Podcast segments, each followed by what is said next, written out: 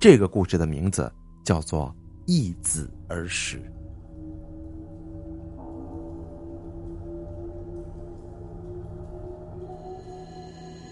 三天没吃饭了，小妍知道自己肯定度过不了这一关了。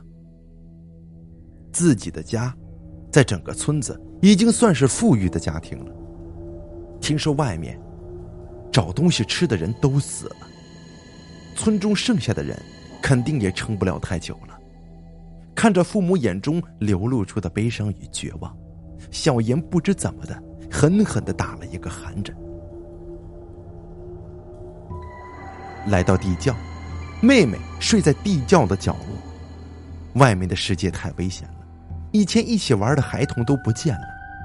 听说不是藏在家里，就是莫名其妙的失踪了。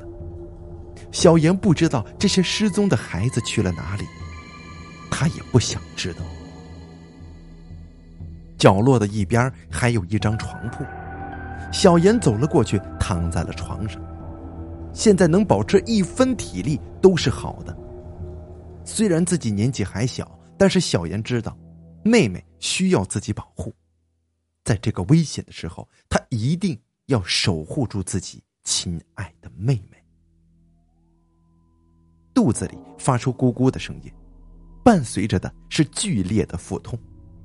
小妍饥饿难耐，攥紧的拳头直接泛白，从被子的一角。扯出了一块发硬的馒头，流着口水向口中塞过去。猛然间，他看见睡着的妹妹，想着妹妹也是三天没吃了，他还是放下了手中的馒头，颤抖着手从被子中扯出了些许棉花，塞在了口中。嚼都没嚼啊，混合着口水直接就咽进了肚子里。小妍知道，或许再吃几天棉花。自己就该真的成了棉被了，一个披着人皮的棉花筒子。虚弱的感觉袭了过来，小妍昏昏沉沉的睡了过去。不知过了多久，自己突然被开门的声音惊醒了。爹，娘，是你们吗？小妍叫道。她下意识的看向妹妹的床铺，这冷汗嗖的一下子就出来了。妹妹不见了，小妍顾不得害怕，连忙跑了出去。妹妹，妹妹！小妍大声喊道，却没有人应她。打开堂屋的门，却看见爹娘正坐在堂屋的正中，两个人都显得有气无力，脸上却充满了诡异的笑容。爹，娘，妹妹呢？小妍着急忙慌的问道：“爹娘的反应有些迟钝，似乎饥饿已经让他们失去了思考的能力。”你妹妹已经饿死了。父亲的声音传了过来，不带一丝的感情。“不可能！”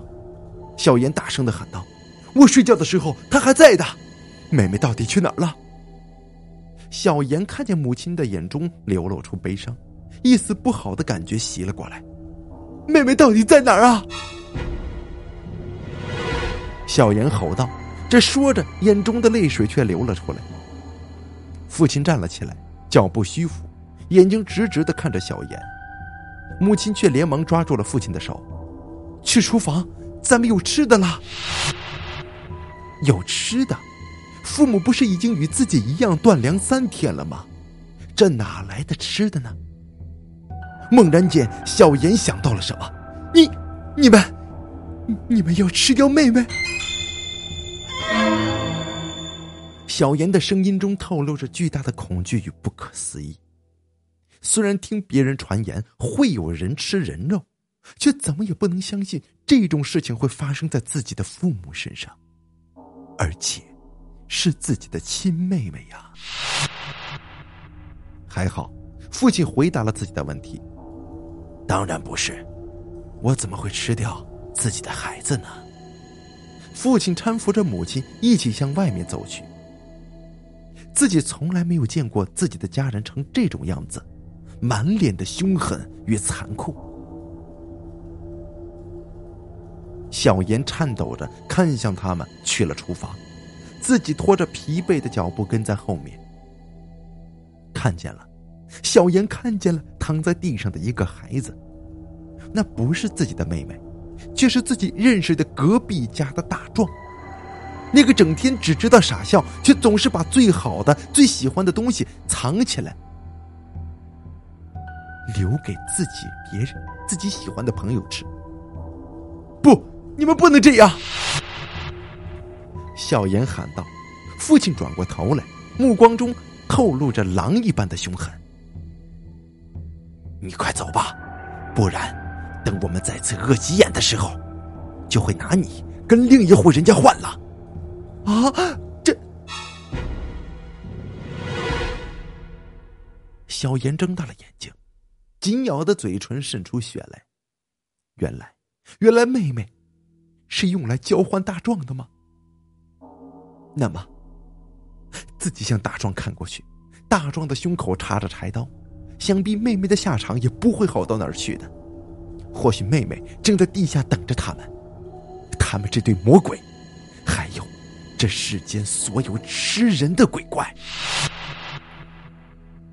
小妍跑了，带着恐惧，带着恶心，想到自己最爱的父亲母亲居然做出如此的事情，小妍整个人徘徊在了崩溃的边缘。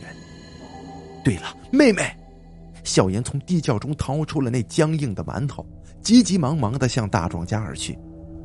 妹妹，妹妹，你等我。到了，到了。自己冲进了大壮的家中，也看见了正在烧水的大壮父亲与母亲，他们正半瘫痪的躺在地上。院子的中间摆了一口正在烧着热水的锅，自己的妹妹此时躺在院子的墙角一动不动。看见小妍的到来，大壮的父亲挣扎着起身，笑呵呵的看着小妍。来，小妍呐，我呃，我们家中还有些许粮食，我让大壮他娘做饭给你吃，快，快过来。说完，冲着小妍招了招手。小妍不想说话，他看见了大壮父亲眼中的绿光，看见了他背后的柴刀。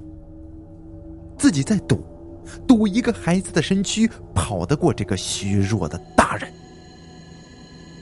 小妍绕过两个人，向着自己的妹妹而去。在墙角处，小妍抱住了自己的妹妹，还好，妹妹只是晕过去了。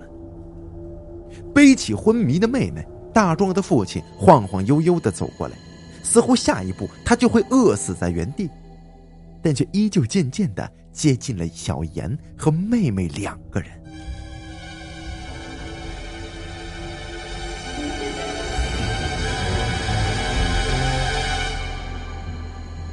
小妍脚步晃晃悠悠的，但他毕竟还是个孩子呀。腹痛此时又开始了，小妍咬紧牙齿，冷汗如同瀑布一般，瞬间从头皮流了下来。一步，一步，离着院子的门越来越近。大壮的父亲也一下子坐在了地上，并没有力气再追了。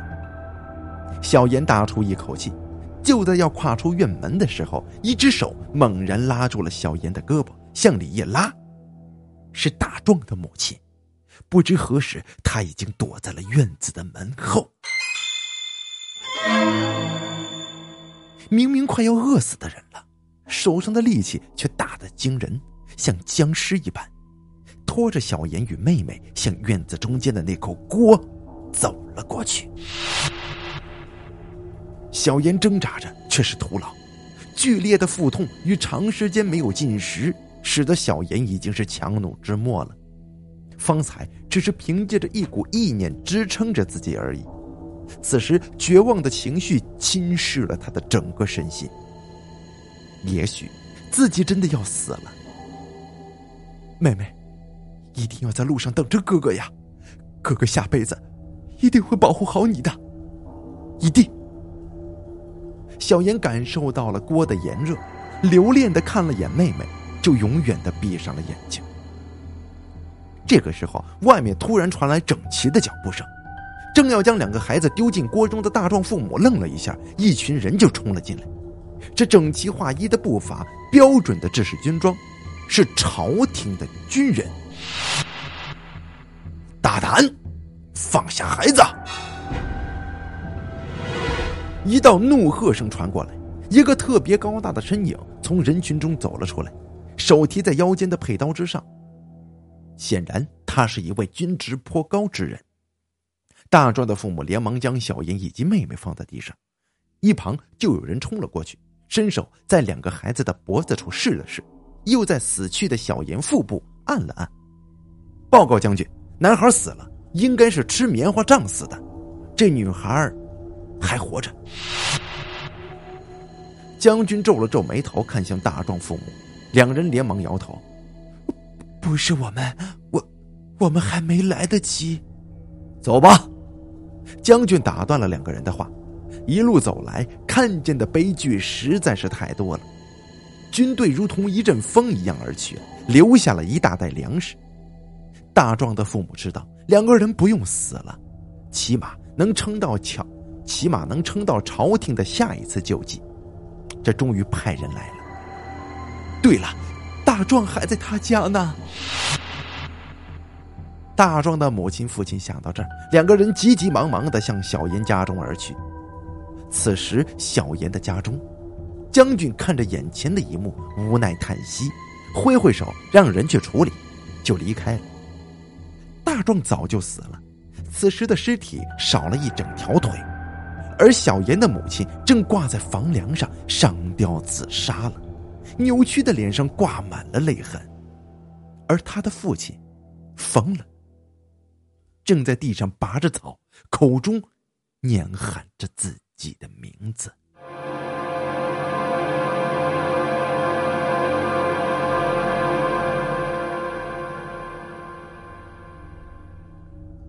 好了，这就是我要为您讲述的易子儿时的故事。